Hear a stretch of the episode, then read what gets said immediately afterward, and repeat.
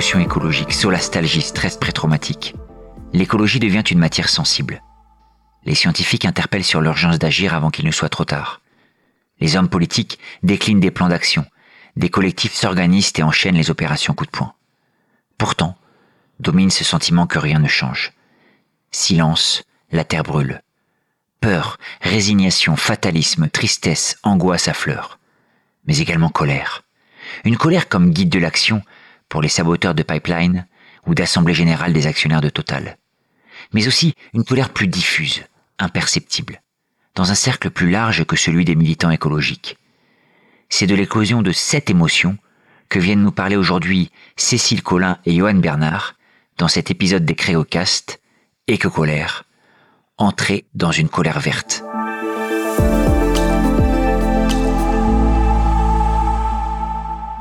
Aujourd'hui, j'ai le plaisir et l'honneur d'accueillir Johan Bernard et Cécile Collin. Alors bonjour, merci beaucoup. Est-ce que vous pourriez euh, vous présenter en quelques mots avant qu'on aborde la thématique du sujet, euh, Cécile? Alors, euh, donc, je m'appelle Cécile Collin et donc je suis maître de conférence à, à l'Université de Bourgogne, membre du CREGO et plus spécifiquement, moi je suis enseignante à l'UTTC d'Auxerre. Et donc là aujourd'hui, tu es en duplex de Rennes. Ah, de Rennes. C'est ça. Et dans le studio, on a Johan. Ouais, bonjour à tous. Donc moi, euh, comme Cécile, je suis maître de conférence, mais un petit peu plus près de, la Bourgogne, puisque je suis en poste à, l'IAE de Franche-Comté à Besançon. Et puis, euh, bah, je travaille euh, en recherche sur le comportement du consommateur. Alors aujourd'hui, on, on, a vraiment avec vous un épisode qui est au cœur de l'actualité, puisqu'on va parler de, de sentiments liés à l'écologie. Alors les sentiments liés à l'écologie, ils ont déjà été documentés. On a beaucoup parlé. Il y a un livre qui est sorti sur les émotions du dérèglement climatique. On a parlé aussi de stress pré-traumatique. Donc face aux, enjeux de changement euh, de nos écosystèmes, les individus, les êtres humains ont des émotions qui peuvent aller de, euh, de l'inquiétude euh, à finalement la panique. Et vous, vous avez travaillé, vous travaillez plus spécifiquement sur un sentiment et qui va nous animer aujourd'hui, c'est celui d'éco-colère. C'est bien ça, Johan? Tout à fait. Euh, on s'intéresse aux éco-émotions et euh, avec Cécile, on a choisi de, focaliser notre attention sur l'une d'entre elles, euh, l'éco-colère, pour deux raisons principales. Hein. Bah, d'abord parce que l'autre qui est très connue, c'est l'éco-anxiété et elle est très très étudiée. et puis parce que on avait le, sentiment étayé par bah, déjà une littérature existante que la colère en lien avec le changement climatique, ça pouvait être un levier euh, qui met en mouvement. Voilà, c'est ça qui nous a intéressés. Alors avant qu'on rentre plus avant dans l'épisode, hein, euh, je tiens à dire que vous venez d'être honoré euh, du prix de la meilleure communication du colloque de l'Association française de marketing, donc qui est un colloque international, le plus grand colloque en France lié au marketing. Donc bravo, et ça rend ce sujet encore plus brûlant d'actualité. Alors, Cécile, est-ce que tu pourrais nous, nous, rappeler un petit peu la genèse de ton association avec Johan sur ce sujet? Alors, bah, c'est Johan qui est venu me chercher sur le sujet. Donc, la jeunesse, c'est plutôt Johan, en fait. Donc, Johan, je te laisse commencer parce que c'est venu de toi. C'est vrai, c'est vrai. Euh, alors, un mot personnel et puis ensuite un mot sur la collaboration. Euh, moi, ça fait de nombreuses années maintenant que je m'intéresse aux comportements pro-environnementaux des consommateurs. Donc, voilà, les, comportements de consommation qui sont plus respectueux de l'environnement, euh, par exemple. Mais j'avais pas vraiment travaillé sur les aspects émotionnel. J'avais envie de le faire parce que probablement euh, euh, le sujet du changement climatique, de l'effondrement de la biodiversité, etc., euh, me touche, m'affecte personnellement, me, donne certaines émotions. Donc j'avais envie aussi de les étudier, mais je ne suis pas un spécialiste. Or, Cécile, qui travaille dans le même laboratoire que moi, le CERMAB, a travaillé sur les émotions en lien avec ce qu'on pourrait appeler le, marketing social. Et c'est pour ça que je l'ai la chercher. Donc, c'est, elle va nous en dire plus sur. Oui, Cécile, dis-nous en plus sur, euh, sur la, colère, justement. Pas forcément liée à l'écologie, mais ce sentiment que tu as déjà étudié. Ben en fait, moi, j'ai fait ma thèse sur euh, le tabac et les émotions, et en particulier, parce que la peur, c'est un grand classique hein, du tabac, ça, un peu comme l'éco-anxiété avec l'écologie.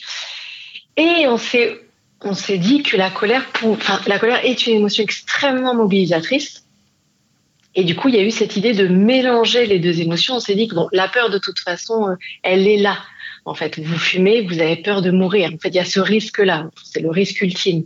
Et du coup, on s'est dit, est-ce qu'avec la colère, qui est particulièrement mobilisatrice, on n'arriverait pas à avoir plus de d'intention d'arrêter ou de choses comme ça. Et donc c'est ça que j'ai étudié pendant la thèse. Donc la, peur est surtout la colère, d'où la collaboration avec Johan sur éco-colère et euh, mesures de sobriété contrainte.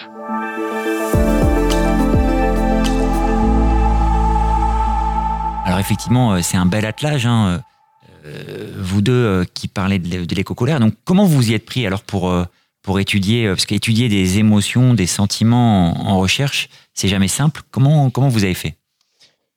Alors, bah, je sais pas qui, qui, veut commencer. Je peux dire un mot. On a mis en place deux, deux dispositifs. Euh, on a été interviewé en fait des gens euh, pour les faire parler de euh, de ce qu'ils savaient sur le changement climatique, de ce que ça faisait naître en eux. et puis en parallèle, on a aussi réalisé une, une enquête par questionnaire où on a interrogé voilà les gens sur un certain nombre un certain nombre de sujets. Voilà, je laisse peut-être Cécile compléter. Eh ben, pour les émotions, les émotions, c'est très complexe à étudier. Et du coup, nous, on l'a fait très simplement. On a simplement, on s'est basé sur l'étude de Stanley et ses collègues de 2021 qui, en fait, ont étudié l'éco-colère, l'éco-anxiété et l'éco-dépression. Et ils se contentent, et je mets des guillemets au mot contente, d'étudier la partie subjective de l'émotion en demandant aux individus est-ce que quand vous pensez au changement climatique, vous ressentez de la colère? Donc pour l'instant, on s'est contenté de ça de demander simplement aux gens ce qu'ils ressentaient. Quand on imagine éco-colère, on imagine des gens qui sont vraiment euh, énervés, qui ont envie de tout casser, qui sont, euh, qui ont des actions un peu, euh, un peu coup de poing. Et c'est vrai que dans notre imaginaire aujourd'hui, on a notamment ce qui s'est passé récemment sur les méga bassines à Sainte-Soline. On a eu Notre-Dame-des-Landes avant. Est-ce que finalement l'éco-colère, c'est c'est ça? C'est cette euh, envie d'action ou est-ce que c'est euh, quelque chose de plus intériorisé? Cécile bah, C'est les deux. En fait, la colère, c'est une famille d'émotions et à partir du moment où vous êtes irrité, vous êtes en colère, mais vous êtes faiblement en colère. Et effectivement, tout le monde n'a pas envie de, euh, faire des actions complètement dingues qui nécessitent des sacrifices incroyables. Euh, peut-être que Johan pourra nous parler de certaines actions de scientifiques en rébellion ou des gens comme ça qui vraiment sont des activistes en fait et au fond font des choses un petit peu plus extrêmes. Mais le fait de se sentir irrité, c'est déjà de la colère. Et ça, il y a plein de gens qui sont irrités par ce qui se passe. Et c'est vrai que nous, on a voulu, c'était un parti pris dès le début, euh, travailler sur des personnes qui n'étaient pas justement des activistes. Parce qu'on sait que les activistes sont en colère et c'est un des euh, un, des drivers, un des éléments qui les amène à être activistes. Euh, mais nous, on se demandait est-ce que cette colère, elle existe? Dans quelle mesure? Chez Monsieur et Madame tout le monde? Et est-ce que ça peut être un levier effectivement qui les amène à changer, à faire peut-être des efforts? Donc ça, c'est le, le, premier point. Euh, alors dans le Cali, c'est-à-dire quand on a été interviewé des gens, euh, la première phase, avant le questionnaire, quand vous ouais, En fait, on les a fait en parallèle, pour être tout à fait honnête. Euh, et, et, et, un des éléments qui est très fort, qui ressort, c'est que les, les, gens ne parlent pas de colère. Euh, quand on leur demande, bah alors quand vous pensez à tout ça, comment vous vous sentez, etc. Je pense qu'on en a interrogé 13 jusqu'à présent. Il euh, y en a aucun qui spontanément nous dit, bah moi, ça me met en colère, ou je suis irrité, etc. Euh, mais, mais quand on poursuit l'échange, quand on poursuit la discussion, quasiment systématiquement, euh, ils vont nous dire ah oui alors ça ça quand même ça m'agace un peu euh, je, suis quand même un peu irrité oh là bah, ça me donne envie de faire de des choses. Et donc ils expriment sans mettre le mot colère euh, quelque chose qui renvoie malgré tout à la colère. Et je crois d'ailleurs que Cécile avait une anecdote là-dessus Oui, c'était une des, des, répondantes qui, en fait, au fur et à mesure de l'entretien, la colère est montée, en fait, parce que quand vous discutez, forcément, vous faites appel à plein de choses, plein de souvenirs, plein de pensées. et on a fini, on avait quelques situations, en fait, pour voir si les situations provoquaient notamment des émotions de colère. Et une, c'était Macron qui faisait du jet ski. et elle a répondu à un truc du style, ah, si elle avait été jeune, elle aurait bien mis des graviers dans le réservoir.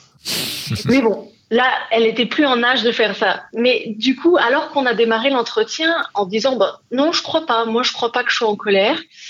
Et puis, il y a aussi euh, beaucoup de, je sais pas si c'est la suspicion, mais les gens aiment pas trop dire qu'ils ressentent de la colère et ils voient pas très bien ce que ça peut amener de positif cette affaire. Donc ils sont assez méfiants par rapport à la colère. Ouais, ça, Alors qu'en fait ils en ressentent, ils en ressentent excuse-moi Yann. Ouais. ouais, non, non, je t'en prie. Effectivement, on sent qu'il y a une vraie gêne, une vraie réserve par rapport à la colère. Pour être en colère?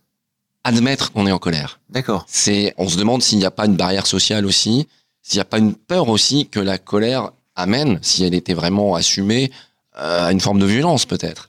Euh, donc on, on, sent, alors on, on l'a pas encore analysé suffisamment finement, mais c'est une vraie question qu'on se pose euh, par rapport à presque à l'aspect tabou euh, de la colère, ou en tout cas de reconnaître qu'on est en colère dans, dans, la situation. On voit de la colère, mais les gens la reconnaissent pas comme telle. Alors que vous, au départ, vous, vous, cherchiez plus ou moins à montrer comment la colère pouvait être un guide pour agir. Tout à fait. Là, finalement, c'est presque l'inverse. On est en colère, mais on l'admet, on a du mal à l'admettre, quoi, admettre le fait qu'on voilà.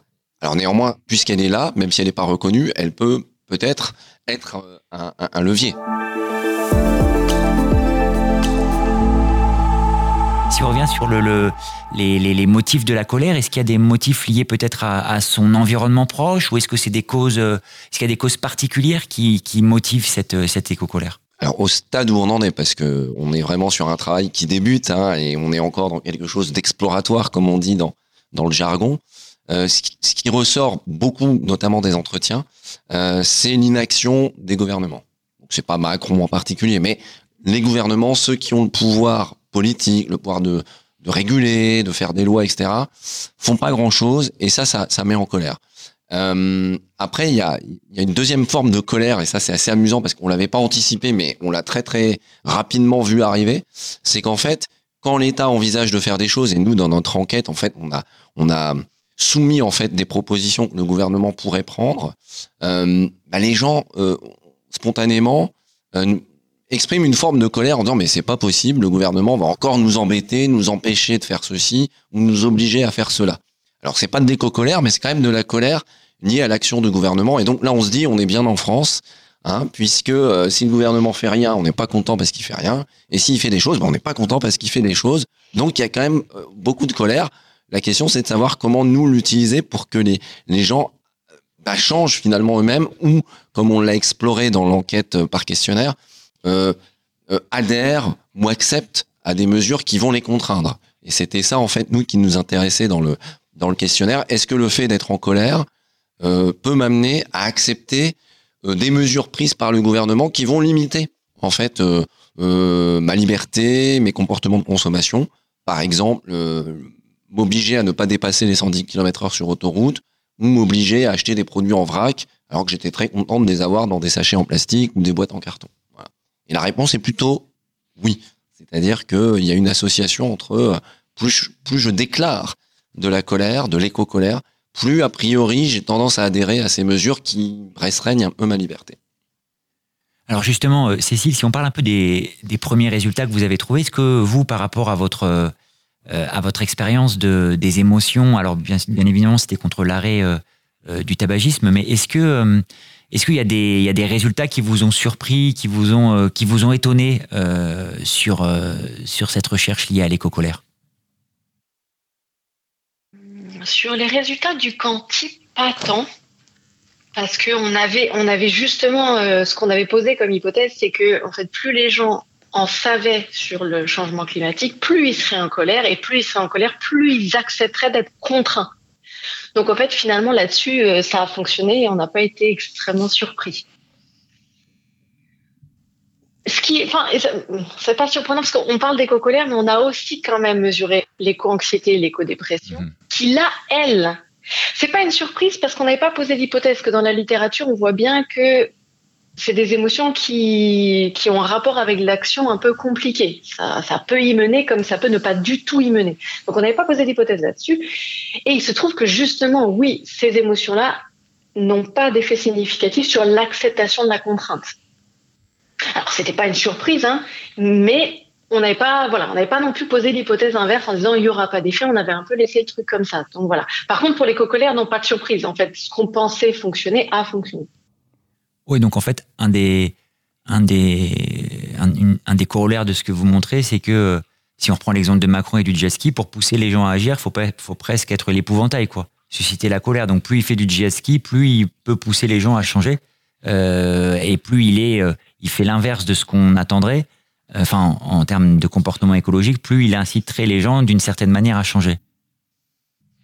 Alors là, c'est là où ça devient complexe parce que Yohan parlait à juste titre, qui est que si c'est le gouvernement qui contraint et que le gouvernement fait n'importe quoi, on va se retrouver avec une espèce de, je sais pas, on peut appeler ça une dissonance cognitive ou quoi, mais en tout cas, il y aura, il y aura de la réactance. La réactance, on l'a mesurée, et du coup. Juste, tu peux nous dire parce qu'on est, la réactance, qu'est-ce que, qu'est-ce que c'est pour ah les gens qui nous, qui nous écoutent? Ouais. Donc il y aura euh, la réactance, on l'a mesuré. Nous, c'est euh, le fait de pas aimer être contraint, justement, le fait de pouvoir garder son libre arbitre, euh, le fait d'être libre de ses choix, de ses décisions, etc.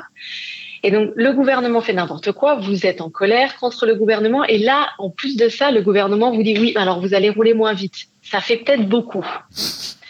Donc je ne suis pas sûre que ce soit une très bonne idée de conseiller à Macron de continuer à faire du jet ski.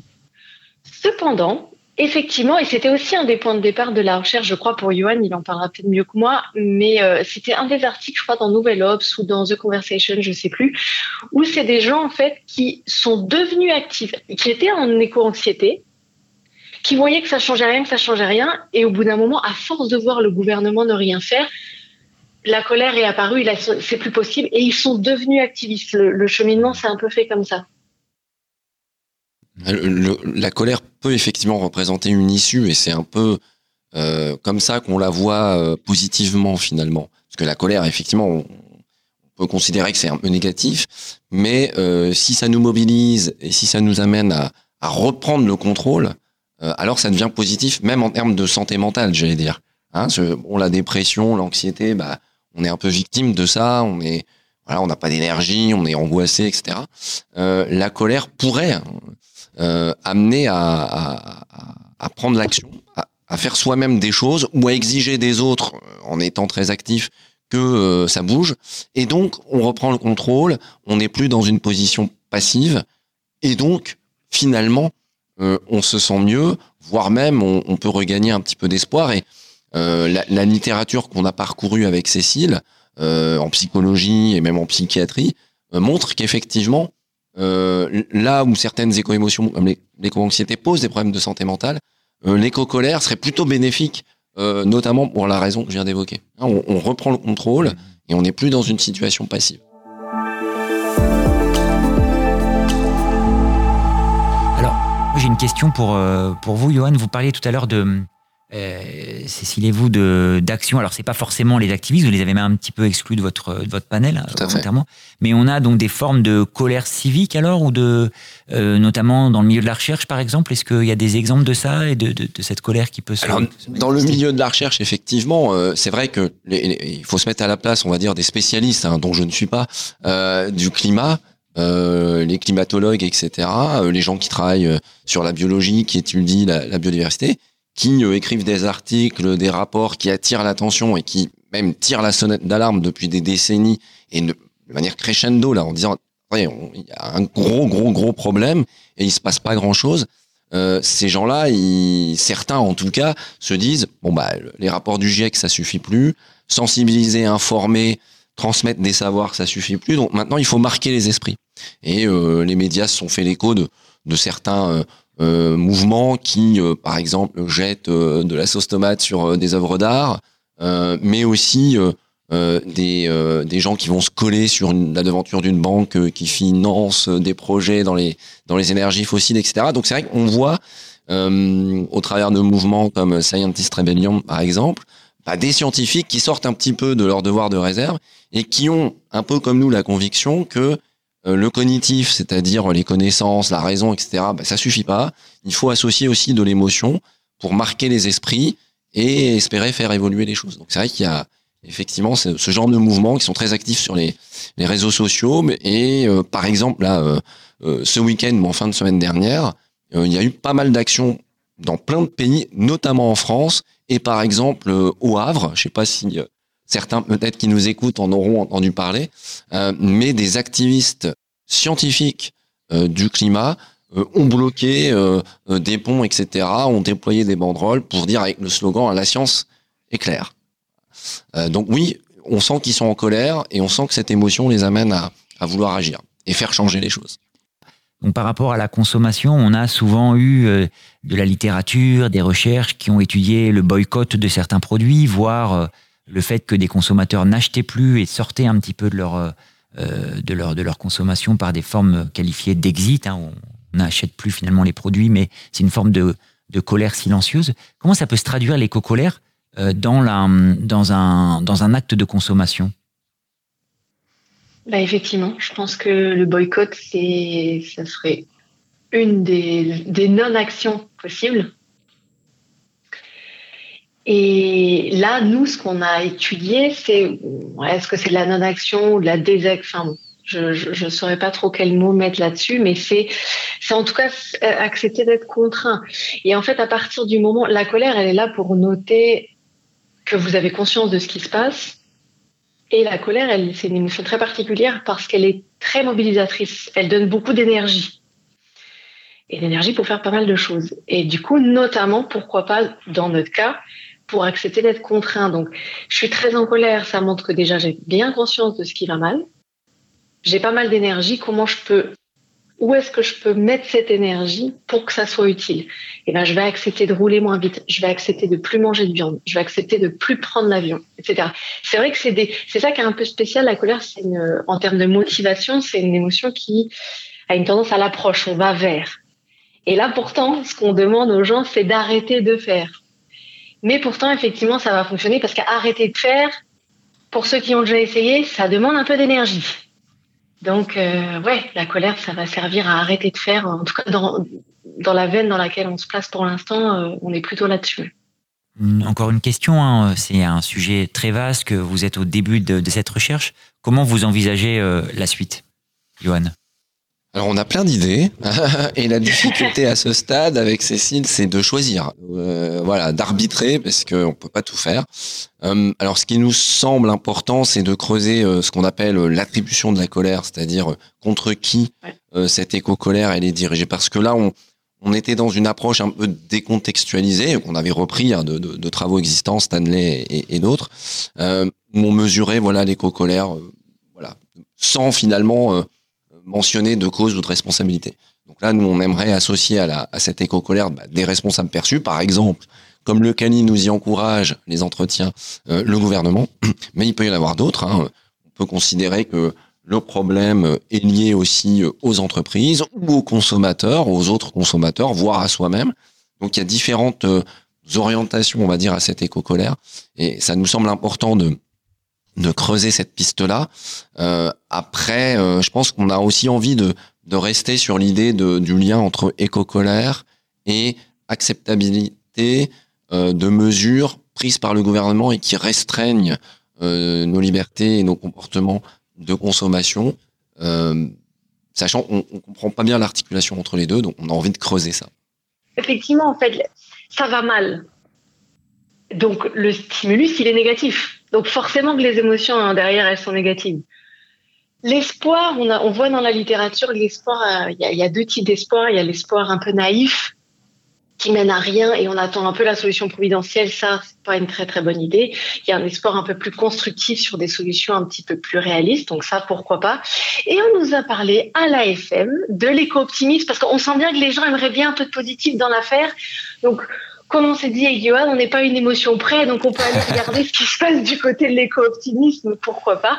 Mais on peut pas faire fi des émotions négatives parce qu'en fait, le fait est, c'est que il y a un vrai problème, donc de fait, qui dit vrai problème dit euh, quand même émotion négative. Mais oui, allons voir du côté de l'éco-optimisme. Parce qu'en fait, ce, qu'on voit, il y a pas mal de boucles de rétroaction. Enfin, il y a des auteurs qui parlent de boucles de rétroaction sur les émotions. Et ça, ça peut être assez intéressant dans l'idée où vous avez une émotion négative qui va amener une action. Le fait de faire l'action amène une émotion positive et ensuite, de façon anticipée, vous allez vous dire ah je vais la recommencer parce que je me suis senti bien après. Donc ça, ça serait super. Alors est-ce qu'on arrivera à montrer ça? Je ne sais pas, mais ça serait super et je pense que c'est effectivement beaucoup plus pérenne parce que quand les gens sont les émotions négatives, c'est très coûteux en énergie. Les gens sont bien mieux quand ça va bien. Donc forcément, si on arrive à mettre une boucle positive, il y a de grandes chances que le comportement se perpétue. Donc c'est l'idéal. Donc il faut des contraintes et puis des récompenses, quoi. Ouais. En tout cas, une récompense émotionnelle. Parce que on peut, on peut arrêter de manger de la viande, par exemple, parce qu'on l'a étudié, et finalement, ce, que ce soit pas si dur que ça, et en ressentir une satisfaction. Pourtant, ça reste une contrainte. Hmm. Donc, c'est, il y a un podcast qui s'appelle Super Green Me, c'est un journaliste qui, pendant six mois, veut passer à deux tonnes équivalent CO2. Et la première, il mange de la viande tous les jours. La première action qu'il prend, c'est d'arrêter de manger de la viande. Il était persuadé que ça serait l'enfer. Eh ben, apparemment, je euh, je dis pas que ça sera le cas pour tout le monde, mais il dit que ça s'est fait euh, pas sans effort, mais presque. Bah écoutez, euh, merci beaucoup. Le mot de la fin, peut-être, Johan? Bah, L'éco-colère, personnellement, me donne de l'espoir. Et toi, Cécile, un petit mot? Eh ben, en tout cas, ça donne envie de continuer. Ouais. Alors continuons. Merci beaucoup. À bientôt. Merci, au revoir. À bientôt.